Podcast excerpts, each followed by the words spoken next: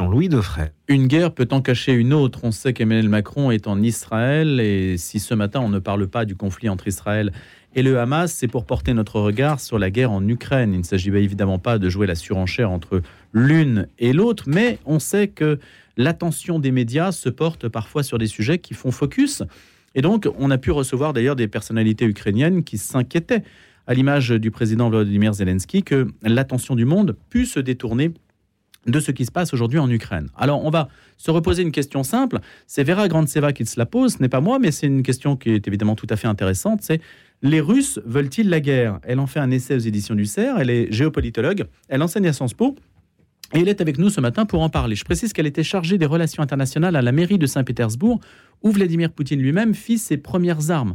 Et donc aujourd'hui, elle a une parole libre. Et la première question que je vais lui poser, c'est bien sûr si elle aurait la possibilité de retourner en Russie, parce que la, documentation dont elle, euh, qu'elle mobilise dans cet ouvrage et dont elle nous fait profiter est tout à fait abondante avec quantité d'éléments d'analyse sur la société russe. Bonjour Vera Grandseva. Bonjour. Alors ma première question c'est ça, en fait, est-ce que vous pouvez aujourd'hui aller librement en Russie Malheureusement non. C'est plus possible depuis euh, le 24 février 2022, euh, dès que j'ai pris une position contre la guerre que je trouve criminelle et qui va à l'encontre des intérêts du peuple russe. Donc toute personne, vous savez, en Russie qui aujourd'hui euh, critique la guerre et même juste prononce le mot guerre quand on parle de l'opération spéciale militaire, il, est, il peut aller en prison, il peut être battu aussi en prison. Souvent, il y a des cas quand une personne est, est tuée dans la prison. Donc, malheureusement, c'est plus possible pour moi. Vous êtes inquiète, en fait, aussi pour votre sécurité ou vous estimez que c'est exagéré d'avoir ce genre de pensée? Euh, je crois que toute personne russe euh, qui vit en Europe et euh, à l'étranger par rapport à la Russie en général, il est un tout petit peu inquiet, inquiète parce que effectivement, on sait que les pouvoirs russes utilisent les pratiques de persécution des personnes critiques, même à, l'étranger. Et il y a des cas quand il y avait les personnes empoisonnées, euh, personnes agressées, même tuées. Euh, donc euh, oui, c'est malheureusement le, risque que toute personne russe à l'étranger fasse. Vous êtes russe vous-même? Oui. Intégralement russe? Intégralement, à 100%. Mes, mes grands-parents, mes arrière-grands-parents viennent de régions de, de, la Russie centrale, mais après, ils ont vécu tous à Saint-Pétersbourg, donc oui. Vous n'avez pas, j'entends par là, de, euh, de famille ukrainienne? Parce que l'Ukraine et la Russie sont très mêlées d'un point de vue euh, sociologique. C'est vrai, c'est vrai, mais moi, mon cas, c'est pas le cas d'après ce qu'on connaît, parce que vous savez, sous l'Union soviétique aussi, beaucoup de familles ont perdu en fait l'information sur leurs ancêtres, parce que c'était dangereux de raconter la vraie histoire de ta famille. Mais d'après ce que je connais, non, je n'ai pas de connexion avec l'Ukraine, mais ça n'empêche pas de compatir à fond euh, aux Ukrainiens qui, sont, euh, qui ont été entraînés dans une guerre, qui sont agressés par, euh, par le gouvernement de Vladimir Poutine aujourd'hui. Alors, ce qui est stupéfiant dans ce que vous dites, je trouve, dans ce que vous écrivez, c'est que malgré votre distance avec la Russie actuelle, vous avez quantité d'éléments qui nous renseignent sur la société russe et le système néo-féodal de la Russie, euh, en particulier sur la manière dont Vladimir Poutine a pu organiser le pouvoir depuis une vingtaine d'années. Et vous répondez à la question, donc les Russes veulent-ils la guerre? Parce qu'on parle souvent du pouvoir du Kremlin, mais on parle peu de ce que les Russes pensent. Quelles sont les données accessibles, les éléments, les informations, en fait, les sources qui vous permettent de savoir ce que les Russes pensent? euh, c'est une bonne question parce qu'effectivement, aujourd'hui, on a très peu accès à la société russe et euh, c'est très difficile à savoir ce que vraiment les Russes pensent. Donc, dans mon ouvrage, je m'appuyais sur deux, euh, deux piliers, donc, dont une, c'était une étude sociologique qui a été menée par les sociologues indépendants qui ont pu élaborer le questionnaire qui était différent de celui des l'Institut d'opinion publique, je dirais, officiel. Euh, qui sont contrôlés par le Kremlin, parce qu'ils ont essayé un peu de, euh, euh, d'aller plus loin, d'approfondir l'opinion de chaque personne, et par les questions de contrôle, ce qu'on appelle dans la, dans la sociologie une question de contrôle, ils ont essayé de voir ce qu'une personne russe pense sincèrement à propos de la guerre. Et deuxièmement, c'est mes contacts directs avec la Russie. Je maintiens bien sûr les contacts avec plusieurs amis dans plusieurs régions. C'est pas que Saint-Pétersbourg, ça va jusqu'à Kamtchatka, vous savez, c'est à l'est de la Russie, le point le plus à, le plus à l'est. Donc ces deux sources m'ont permis de, euh, de proposer une version, ce que les Russes ressentent aujourd'hui à propos de cette guerre. Alors il y a une certaine ambivalence dans le rapport à la guerre. Expliquez-nous. Vera Oui, effectivement, l'étude que les sociologues russes indépendants ont pu mener, ils ont montré qu'en Russie, on a euh, deux majorités dans l'opinion publique, ce qu'ils appellent une majorité, donc la majorité de soutien, une majorité officielle, donc les gens qui disent euh, aux, sondeurs, euh, dans la rue que oui, je soutiens l'opération militaire spéciale et je soutiens, soutiens Vladimir Poutine, quoi qu'il fasse. et deuxième majorité qui coexiste, qui les deux remontent à 60% à peu, près dans l'opinion publique, c'est une, une majorité de ce que sociologues indépendants appellent la majorité de non-résistance. Ça veut dire que les mêmes personnes euh, il, en fait, derrière la réponse, euh, qui est la, réponse déclarative, finalement. Donc, ils, savent qu'ils doivent dire que oui, je soutiens euh, l'opération spéciale militaire, parce que c'est seul, la seule réponse qui est acceptée et pour laquelle tu n'iras pas en prison. Mais derrière, il y a une idée que c'est pas quelque chose que je voulais à la base, euh, mais je peux, je peux rien faire et c'est pourquoi je, ne résiste pas parce que je sais que je peux rien changer. Donc il y a cette euh, société un peu apathique, conformiste, qui euh, doit accepter cette guerre pour la raison de survie. Vous dites aussi que le rapport à l'État, on a oublié que la Russie a vécu le joug soviétique pendant 70 ans et que donc le, le rapport à l'État est quand même complexe. Il y a une soumission au pouvoir par nature, hein, aussi par instinct de survie, ainsi que vous le dites. Hein, c'est la seule parole autorisée. Et vous dites aussi que fait, ce néo-féodalisme de Vladimir Poutine s'inscrit dans la continuité de ce qu'il y avait avant et qu'on n'a pas l'habitude de contester ce que fait le pouvoir. Et qu'il y a très peu de solidarité des Russes à l'égard, vous l'écrivez, à l'égard des conscrits, par exemple, et des gens qui sont envoyés en Ukraine combattre les Ukrainiens. Euh, oui. Euh, Comment l'expliquez-vous? Oui, euh, donc déjà, il y a un fardeau soviétique qui est très lourd, à mon avis, qu'on a sous-estimé. Donc on croyait que dans les années 90, dès que les Russes ont reçu la liberté, ils vont naturellement tous en fait, euh, aimer et préférer la liberté. Mais d'après ce que je vois euh, dans différentes générations, différentes générations en Russie, je vois que le fardeau soviétique est fort et le fardeau de régime totalitaire en général est fort. Donc ça veut dire que même les gens qui ont pu euh, se, profiter de la liberté, ils, ont un peu des, des mythes dans eux soviétiques qui en fait justifient dans leurs yeux le pouvoir autoritaire qui continue à justifier. Et euh, effectivement, on voit aussi cette, euh, cette, euh, situation quand il y a une sorte de manque d'empathie bon, par, rapport aux Ukrainiens, beaucoup. Donc, il n'y a pas d'empathie par rapport à ce que les, sociétés ukrainiennes vivent, mais aussi par rapport à la société russe elle-même. Donc, il y a une atomisation qui est très forte. Et aujourd'hui, par exemple, les, les familles qui, qui ont dû envoyer leurs fils, leurs frères, leurs maris au front pour combattre en Ukraine, ils voient qu'il y a une indifférence de, la part de la plupart de la société. J'ai entendu des conversations, par exemple, de sorte que voilà, c'est votre guerre, euh, c'est votre problème, ne nous, ne nous dites rien sur ça. Les gens ne veulent pas même écouter ce que les familles russes vivent pendant euh, la, mobilisation et la, guerre. Hmm. Donc oui, il y a cette atomisation qui affecte euh, à tous les niveaux la société russe aujourd'hui. Il y a une sorte de leçon de science politique, c'est de dire que plus l'État, et je ne sais pas si vous tirez cette leçon, c'est que plus l'État est puissant, intrusif et occupe l'espace, plus il crée de l'individualisme. Et ça s'est vu dans des sociétés où, euh, dans des sociétés communistes où en fait la, part de liberté se repliait sur la vie privée et intégralement sur la vie privée. Et donc on devenait en fait très individualiste alors que c'est l'État qui possède tout. Il n'y a pas l'un contre l'autre, c'est l'un qui produit l'autre.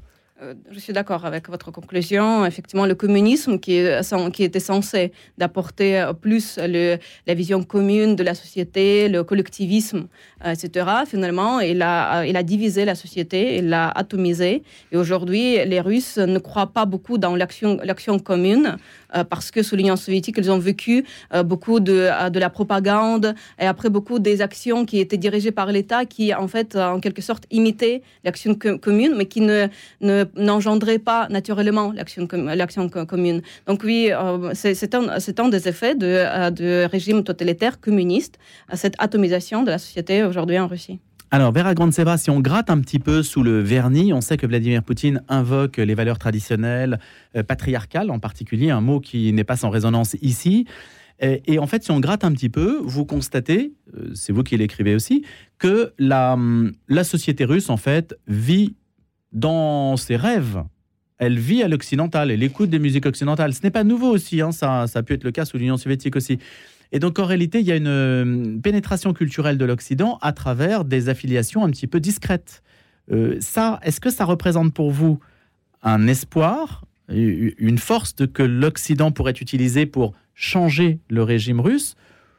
Est-ce que ça, c'est un point d'interrogation?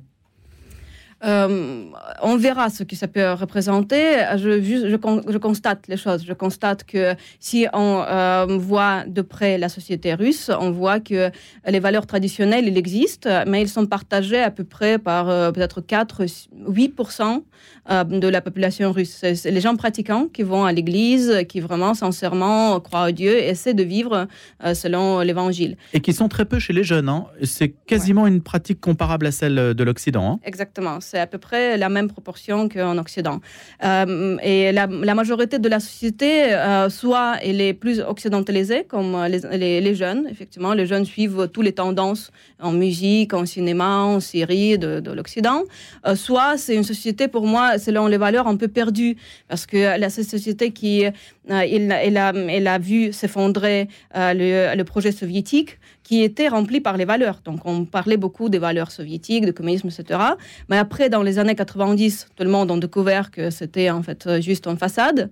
Euh, et euh, les Russes d'aujourd'hui, je vois qu'ils sont assez perdus. Ils, ne savent plus en fait quelles valeurs ils doivent choisir. Et la plupart, en fait, ils ne choisissent pas, les valeurs. Ils croient que les valeurs, ça, c'est pas quelque chose qui peut les aider dans la vie.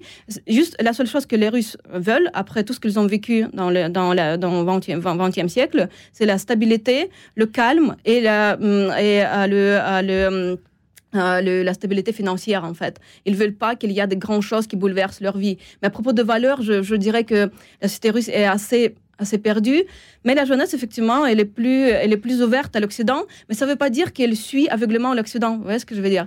Euh, Quand j'ai lu, moi-même, j'ai enseigné en Russie aux jeunes, et j'ai euh, lu euh, une étude sur les valeurs des jeunes. quand ils parlent de l'Occident, oui, ils acceptent les tendances, ils, ils aiment ces tendances, mais ils restent aussi, critiques par rapport à l'Occident. Ça veut dire qu'ils ils apprennent un peu cet esprit critique qui est aussi une des fondations de la civilisation occidentale. Donc voilà, ça, ne hmm. veut pas dire qu'ils vont être d'accord avec tout ce que l'Occident leur propose. on peut consommer l'Occident sans être nécessairement derrière lui. Oui, on peut vivre la même culture parce que la Russie, malgré tout ce que dit aujourd'hui le gouvernement russe, bien sûr, c'est un pays européen. On le voit. Quand vous voyagez, si vous, allez voyager en Chine, en Russie, par exemple en Asie centrale, vous verrez très vite qui est plus occidental et que la Russie n'est pas asiatique dans le sens de la Chine ou des pays de, vraiment de l'Asie. Donc oui, les, euh, la jeunesse est plus occidentalisée, mais ça ne veut pas dire qu'elle va aveuglément accepter tout ce qui vient de l'Occident. Il y a un chiffre hallucinant que vous donnez. Hein. Sur 17 millions de familles, 6 millions sont monoparentales en Russie. Oui, c'est un des grands, grands problèmes en Russie. C'est le fait qu'il y a beaucoup de familles qui sont monoparentales vous, venez de citer le chiffre. Il y a malheureusement le, le figure du père qui est absent en Russie. Ça change. Je constate aussi, euh, beaucoup dans mon dernier chapitre, où je n'ai pas pu évoquer tous les espoirs pour la Russie, mais je constate aussi dans les familles plus jeunes que les pères sont plus présents, les familles sont plus équilibrées. Euh, et effectivement, les hommes comprennent qu'il euh, faut être une partie de la famille, il faut s'investir dans les enfants. Donc, je vois une tendance qui est aussi assez saine. Mais pour l'instant, le, constat, c'est ça. Les familles sont mm, là, bon, euh, presque entières monoparentales. Les pères ne payent pas la pension alimentaire. Donc, il y a une dette énorme des pères. Et tout ça, ça montre aussi que les valeurs traditionnelles, bon, cette famille traditionnelle que Poutine évoque tout le temps, c'est pas malheureusement le, le, cas très répandu en Russie. Sur la société russe, euh, Vera Grandseva, cette société russe aujourd'hui, à la réponse que vous avez, la question que vous avez posée, les Russes veulent-ils la guerre? On semble euh, un petit peu, on est un petit peu en difficulté pour apporter une réponse catégorique. Ils la veulent dans la mesure où ils ne sont pas insensibles au discours de Vladimir Poutine de restaurer les frontières de l'URSS. Ça, ils n'y sont pas insensibles pour une grande part. Après, euh, jusqu'où sont-ils prêts à aller dans cette guerre? On ne le sait pas vraiment. Moi, je dirais que euh, cet impérialisme qui aujourd'hui caractérise la politique russe, parce que pour faire la guerre d'expansion, il faut être motivé euh, par l'impérialisme quand même. Euh, l'impérialisme, on peut aussi à l'ancienne. C'est pas l'impérialisme du XXIe siècle. C'était un projet qui était élaboré par le Kremlin et qui était, dans quelque sens, beaucoup imposé par les autorités. Donc ça ne veut pas dire qu'au fond, les Russes ne partagent pas des, voilà, des idées impérialistes. Je ne dis pas ça. Mais je dis que quand, par exemple, je travaillais dans le gouvernement, dans les années donc, 2000-2010, il n'y avait aucune question sur les guerres expansionnistes. Ce n'était pas l'objectif de la Russie. La plupart des Russes, ils ne voulaient pas aller faire les guerres. Ils voulaient plutôt développer le pays, avoir des innovations technologiques, donc être un pays normal dans le sens européen, développé, où il y a les classes moyennes, etc. Donc, à mon avis, euh, euh, ce, ce qui a fait le Kremlin, bien sûr que c'est pas lui qui a inventé le sentiment impérialiste, mais c'était euh, euh, c'était le pouvoir qui a suscité en fait le sentiment impérialiste, qui a, oui, ça, a, eu l'effet sur la société. On voit qu'il y a les gens dans la société russe, même s'ils sont pas nombreux, il faut pas non plus euh, surestimer, mais ils sont motivés par l'idée impérialiste qu'il faut restaurer l'autorité russe, etc. Mais je crois pas que c'est ça que les Russes veulent, parce que les Russes comprennent que pour les idées impérialistes, il faut payer par les humaine et ça va être le peuple qui va payer et pas les dirigeants. Que répondez-vous à ceux qui vous disent que Vladimir Poutine, dans la société politique russe, est plutôt au centre j'ose l'expression plutôt modéré par rapport à d'autres qui voudraient qu'il fasse usage de l'arme nucléaire et qui estiment qu'il a agi beaucoup trop tard dans cette guerre? Ça existe, les, l'extrême, les, les, nationalistes extrêmes en Russie, euh, des radicaux, des va en guerre des gens plus durs. Euh, dans l'analyse politique, on, souvent on se demande euh, qui, mm, quel rôle ils jouent et qui leur a signé ce rôle. Parce que souvent, vous savez, la politique russe sous Poutine, c'était dans quelque sorte un spectacle qui a été organisé. Donc l'opposition, c'était les gens qui étaient nommés par le Kremlin. Donc ici, on peut aussi se demander qui euh, leur a donné ce rôle, parce qu'en Russie, on répartit les rôles dans, la politique. Il y a toujours un numéro de téléphone au Kremlin, en fait, hein, quel que soit le rôle qu'on joue. Ces, gens-là, même si ils peuvent paraître très, euh, très dangereux, parce qu'ils euh, tiennent des propos très agressifs par rapport à l'Occident et au monde entier, parce que la guerre, la guerre nucléaire, ça peut détruire tout le monde.